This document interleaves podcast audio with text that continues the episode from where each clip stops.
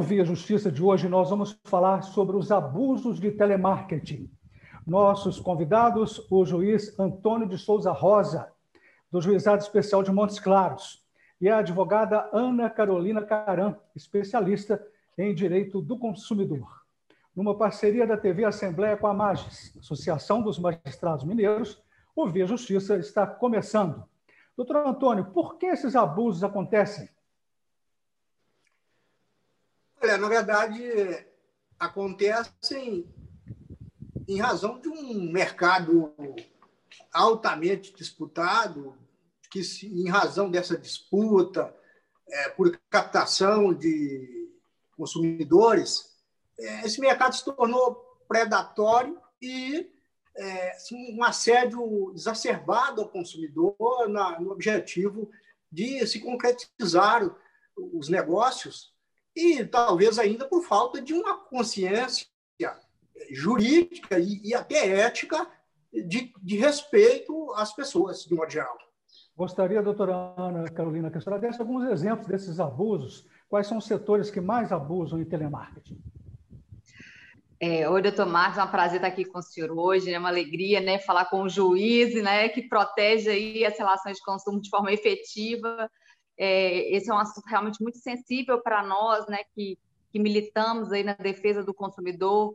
A gente vê cada dia mais reclamações nos órgãos de proteção, uh, nos PROCONs, né, no, no, no próprio Ministério Público aí em relação a esse tema. É, concordo plenamente que é uma prática predatória aí dos fornecedores em busca de tentar fazer com que os consumidores entrem nessa relação de consumo, muitas vezes de forma abusiva, né, ligando em horários indelicados, ligando várias e várias vezes, sem ter aí um, um, um respeito ao momento de trabalho dos consumidores. Então, eu acho que isso aí deve ser, sim, é, conversado, debatido, trazido essa discussão para dentro do Poder Judiciário, porque é fundamental que ele é, é, participe, fiscalize, nos ajude né, a fiscalizar e a punir essas empresas, esses fornecedores que fazem essa prática abusiva aí predatório, como muito bem o senhor expôs. Doutor Antônio, como ver estes abusos em face do CDC, o Código de Defesa do Consumidor? Ele prevê o alcance de suas normas para aquelas pessoas que se encontram é, em situação que possa ser eleito como consumidor, ainda que não se tenha efetivado essa relação, que é o caso do assédio para se concretizar o negócio. Então, o, é, do ponto de vista é, das ligações, é, eu creio que seria mais é, pertinente é, cuidarmos agora da nova legislação é, que, que, que, trata da, da questão de, de dados, do tratamento de dados, e, e não propriamente do Código de Defesa do Consumidor, porque são duas leis especiais.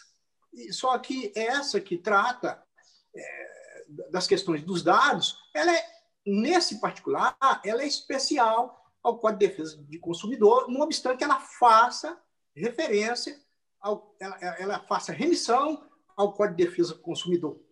Mas, concretamente, é, aplicando-se a, a, a, esse tipo de assédio ao, é, o, o Código de Defesa do Consumidor, o que se pode dizer é que o Código de Defesa do Consumidor ele não admite, em hipótese nenhuma, qualquer tipo de é, abordagem vexatória ao consumidor.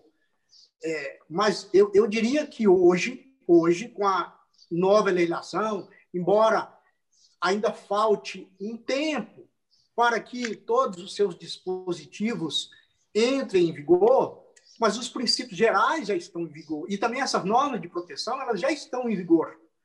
Então. O senhor está falando aí, é, é, é da lei é, 13.853, é, é, isso que entrou em é, vigor em, em agosto? Na verdade, é, é 13.907, né? porque essa ah, 13.853 ela, ela, ela confere é, uma, um, uma nova redação e até um, uma nova regulação à lei que já existia, correto?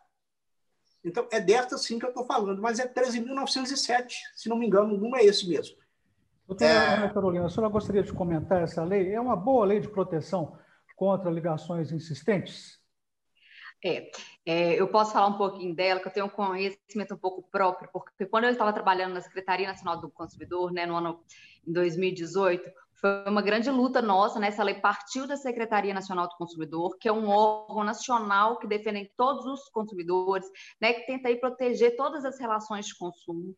Então, essa lei de proteção de dados, ela partiu, né? Ela começou a ser formulada na secretaria na busca de tentar proteger o cidadão uh, dos seus dados. Aí a gente fala assim, né, o, que, o que são dados, né?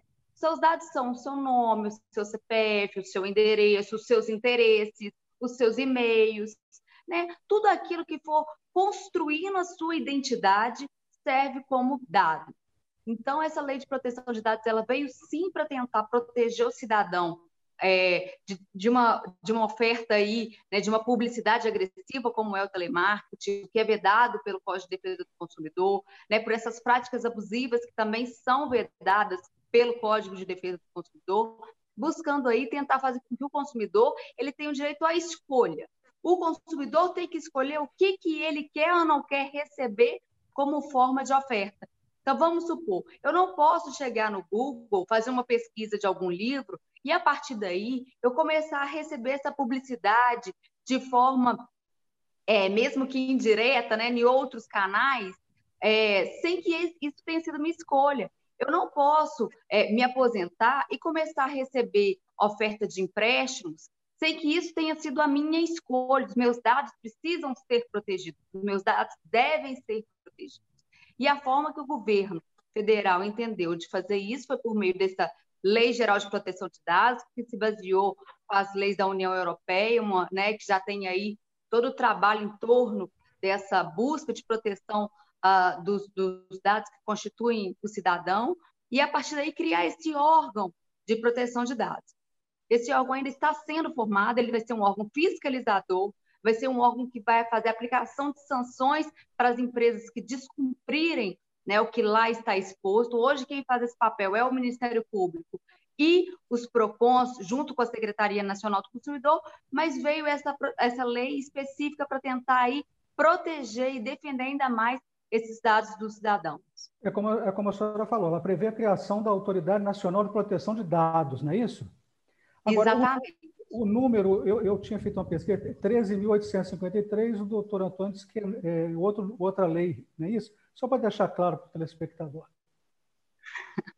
É, a Lei de Proteção de Dados, acho que é 13.853 é, de 2000, foi aperfeiçoada agora, né? Assim, já vem sendo construída há muitos e muitos anos, já vem sendo aí trabalhada é, o seu teor há, há muitos anos, né? teve grandes discussões em torno se criaria ou não essa autarquia, né? esse órgão aí queria fazer essa, essa fiscalização, como eu disse, decidiu-se por essa autoridade, vão ser constituídos por, por pessoas aí definidas pelo próprio governo, para que façam aí esse controle e essa fiscalização é, dos fornecedores que descumprirem é, é, é, né, a escolha do consumidor em relação a essa lei.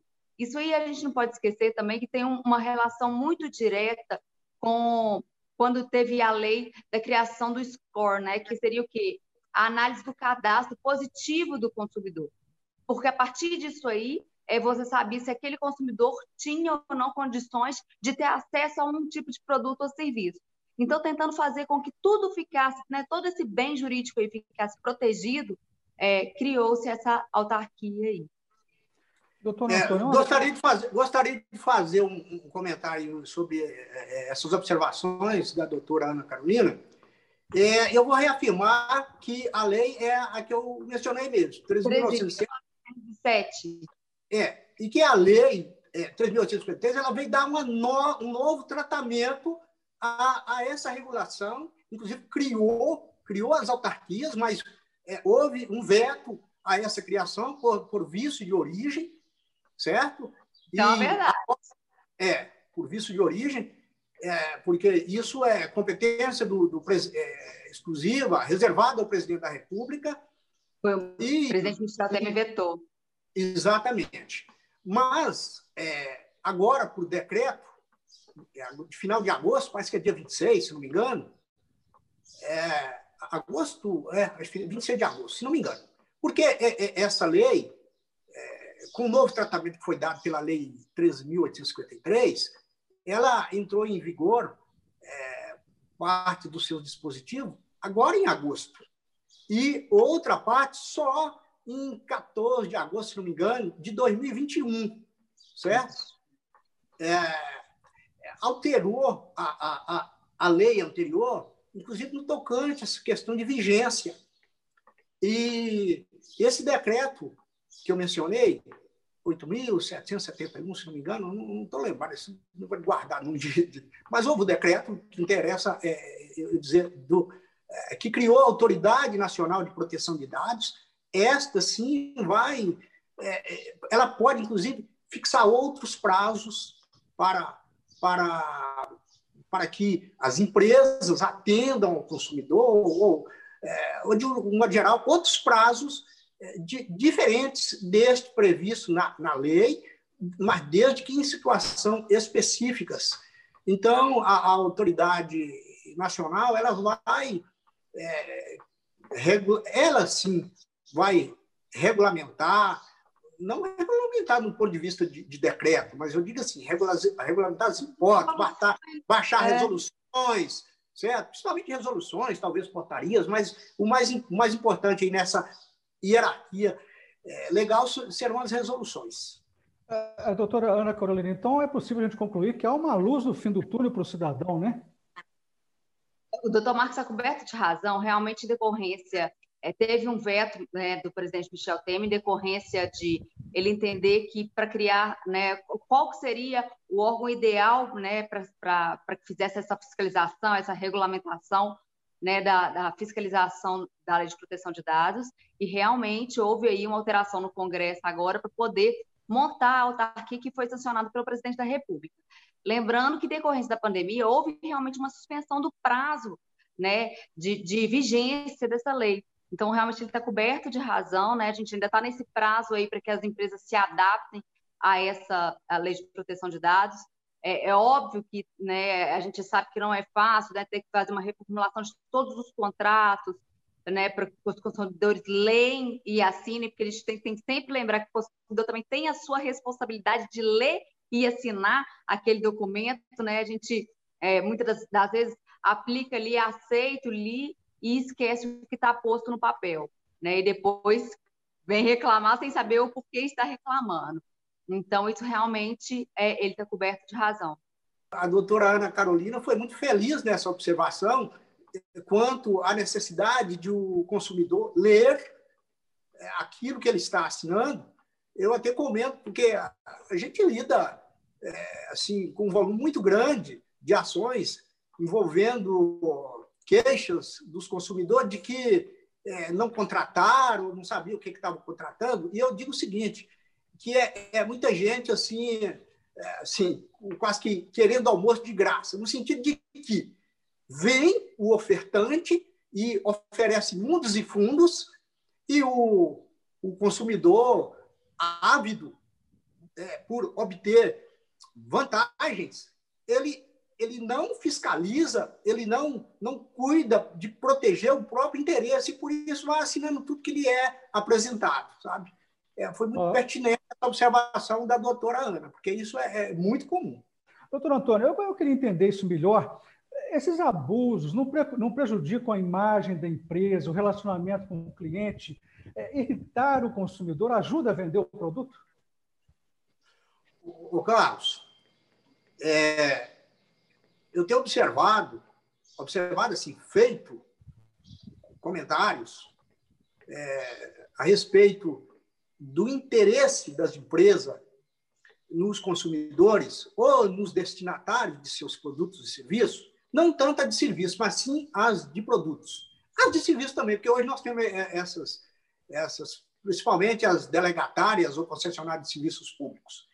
E eu, é, em razão da despersonificação das relações jurídicas, é, as empresas estão, de um modo geral, embora tenha havido alguma mudança, alguma conscientização, mas, de um modo geral, elas estão preocupadas só com seus balanços. Se o balanço é positivo, se deu lucro, é o que interessa. Então, ela não está preocupada, elas não estão preocupadas com essas minúcias. Se o consumidor está sendo importunado ou não. Pelo contrário, tem-se até uma estratégia de importunação. Eu nem sei se, se essa estratégia parte da, da alta direção das empresas ou se são os escalões médios que traçam essa estratégia para poder dar satisfação aos seus superiores, ou se são até quem as pessoas que estão na ponta, os prestadores de serviços que estão na ponta, os, os, os funcionários, vamos dizer assim, dessas empresas, que criam essas estratégias. Então, a gente vê até que os funcionários do setor de telemarketing, eles relatam abusos, é, humilhações para que possam vender. Não é isso, sim. doutora, doutor Antônio?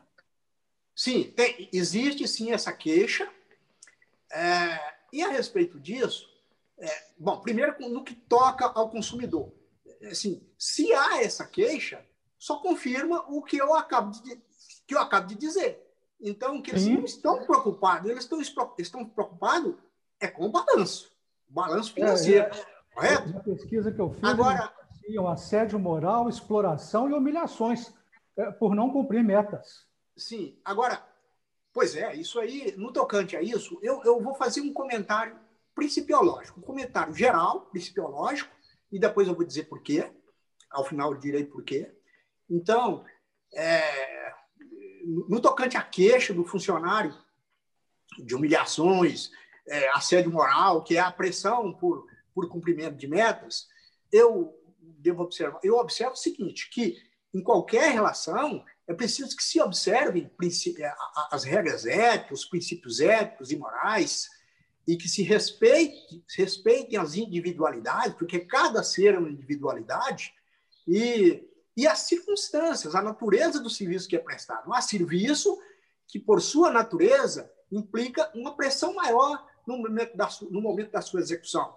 Não me parece que seja ah, o, o, serviço de telemarketing, que é um serviço regular, que se faz todo dia, do mesmo jeito. Então, o, o que se há que se traçar, no meu entendimento, é uma metodologia de trabalho, fluxogramas, etc., e cumprir isso é, com ética.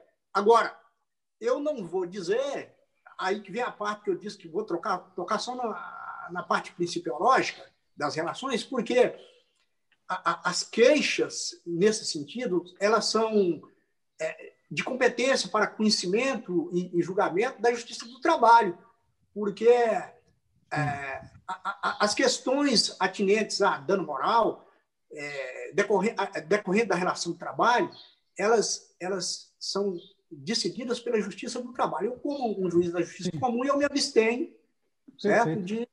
Doutora, de comentar né, nessa parte. Doutora, doutora Ana, como são escolhidos os, os telefones dos possíveis clientes? É, o que fazer para evitar essas ligações insistentes? É, eu acho, eu acho que o que o doutor Antônio falou realmente é, é, pelo alto índice de reclamação né, nos órgãos de defesa do consumidor, com certeza não é uma prática positiva, né? Os consumidores não se sentem satisfeitos com esse tipo de, de assédio, né? A forma que ela é feita, uma forma controlada, né, de publicidade, de tentar demonstrar o seu produto ou serviço, né, é aceitável, mas essa oferta ostensiva, agressiva, realmente ela deve ser é, punida e fiscalizada. É, atualmente aqui no estado de Minas Gerais, o Procon do Ministério Público ele criou um site, né, dentro do próprio uh, site do Ministério Público Estadual, é, bloqueio de telemarketing, né, está escrito lá, que se chama bloqueio de telemarketing. Então, qualquer cidadão pode ir lá colocar o seu número de celular falando que ele não quer receber nenhum tipo de publicidade é, em decorrência de ligações. É, então, dentro do prazo de 30 dias, é, se ativa o número cadastrado e a partir daí o consumidor não pode receber, no estado de Minas Gerais, nenhum tipo de oferta, né? nem de produto, nem de serviço.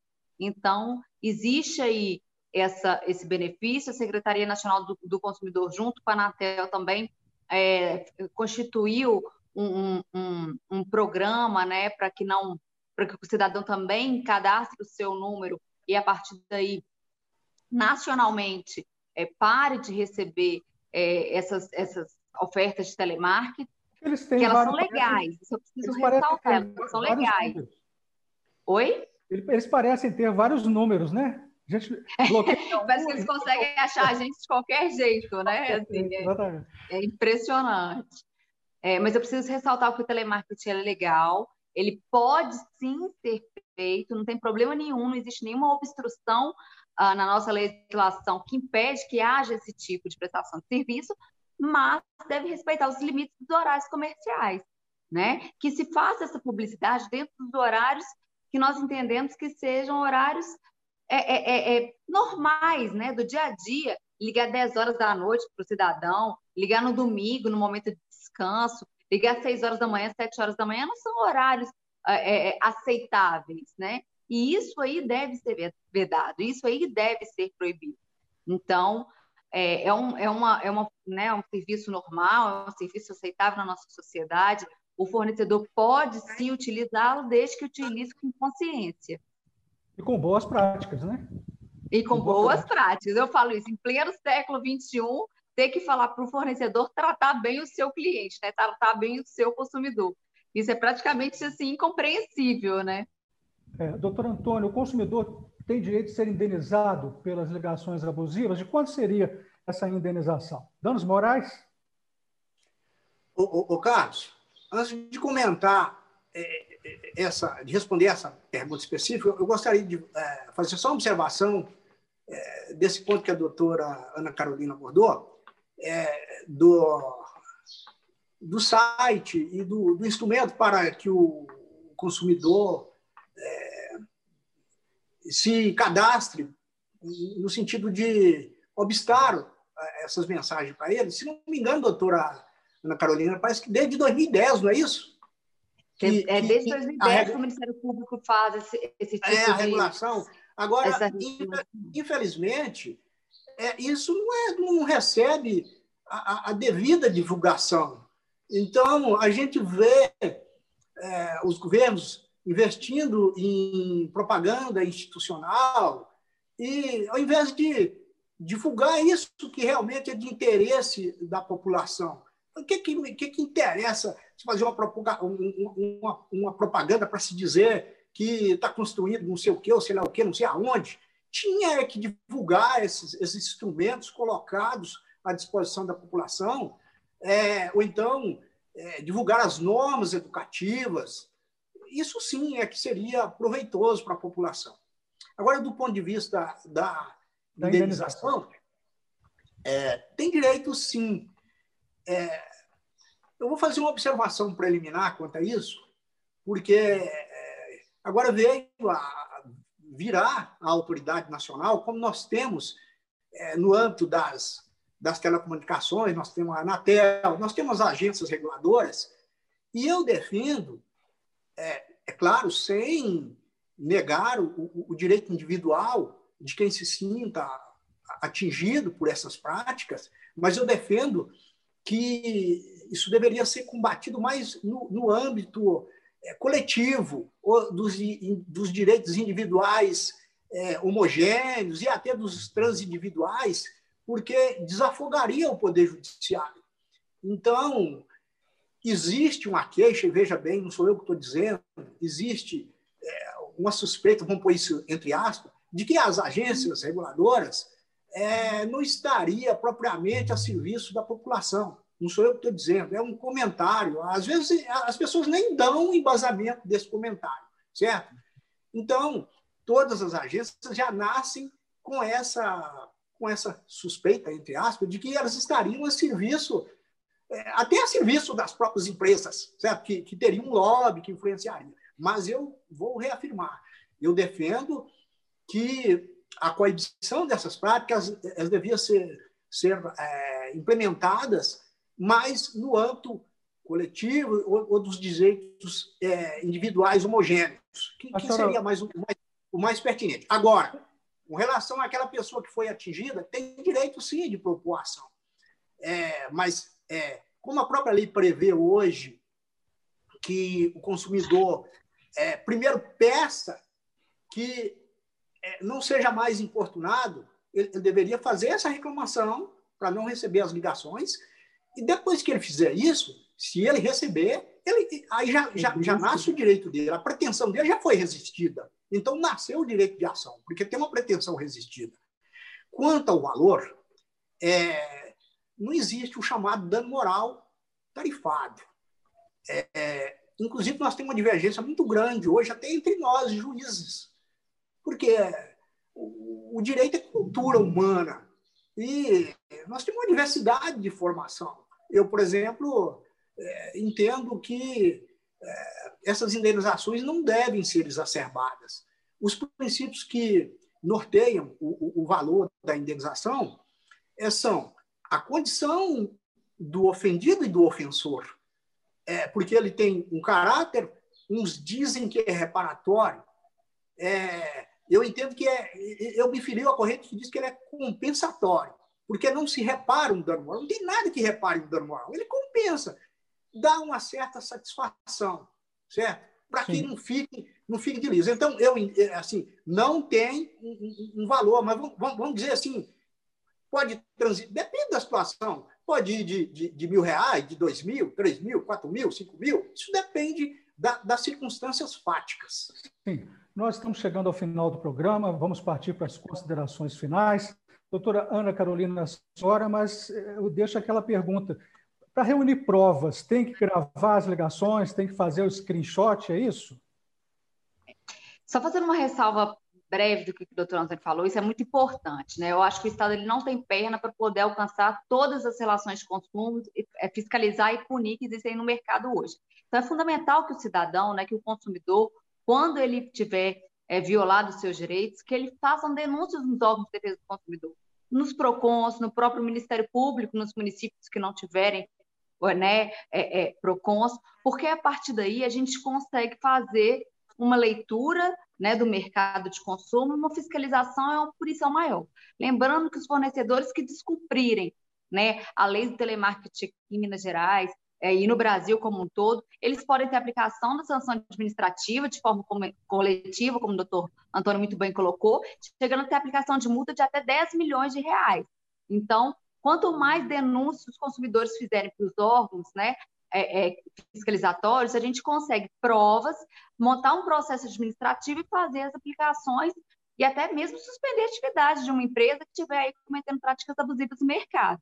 Então, é super importante que os consumidores eles tenham, sim, provas. Como provas? Protocolo de atendimento, quando o, o, o, o fornecedor ligar, que ele anote o horário, que ele anote o nome da pessoa, né, que ele grave o número, né, que ele printe a tela do celular, demonstrando que aquele fornecedor está entrando em contato com ele por diversas vezes, em horários indevidos, né, registrar como é, a gente colocou nos órgãos aí em que possuem o canal de bloqueio de telemarketing no Ministério Público, na Secretaria Nacional do Consumidor, na própria Anatel, que registrem reclamações. Nós temos um site www.consumidor.gov.br, que é um site como se fosse um PROCON nacional, né? Eu falo que é, um, que é uma plataforma nacional que ela veio aí tentar buscar autocomposição entre o consumidor e o fornecedor, não tem a intervenção do Estado, ali eles se comunicam, eles tentam buscar uma conciliação amigável, que ele faça ali também o seu registro, né? que ele participe dessa defesa é, é, dessa relação de consumo. É o que eu tenho dito muito. Quando o cidadão ele reclama né, individualmente, ele está protegendo toda a sociedade. Não é só o seu Sim. direito, está protegendo o direito, de um, o direito de uma sociedade. Então, é isso que Agora, eu acho que a gente busca, né? Perfeitamente. Vou passar para o senhor, doutor Antônio, pedindo que o senhor seja mais sintético por causa do nosso horário. Estamos chegando dentro da grade. Sim, eu, eu diria que a, a doutora Ana Carolina, nesse arremate aí, praticamente arrematou, né? E o que eu quero observar só o seguinte, que é, todos nós que estamos empenhados é, na preservação dos direitos, é, seja aí os órgãos de controles administrativos, o Poder Judiciário, e aí eu estou falando em nome do Poder Judiciário, não como representante, mas aqui como juiz de direito, é que é, o consumidor, nessas relações, ele é um vulnerável, ele, ele é vulnerável nessas relações e que tem que tomar essas precauções que a doutora Ana Carolina é, mencionou, de reunir o um mínimo de prova, porque outras provas, é, a partir do momento, principalmente a partir do momento das regulações, elas serão exigidas de quem detém esses dados e de quem faz a prática abusiva, porque o ônus da prova provavelmente vai ser carregado para ele. Agora, o, o consumidor precisa provar o fato para que o, o, restante seja exigido das empresas. Muito obrigado ao senhor, muito obrigado à senhora pelas participações. O Via Justiça de hoje termina aqui. Nós conversamos com o juiz Antônio de Souza Rosa, de Montes Claros, e com a advogada especialista em direito do consumidor, Ana Carolina Caran. O Via Justiça é uma parceria da TV Assembleia com a Magis, Associação dos Magistrados Mineiros. Obrigado por sua audiência e até o nosso próximo encontro.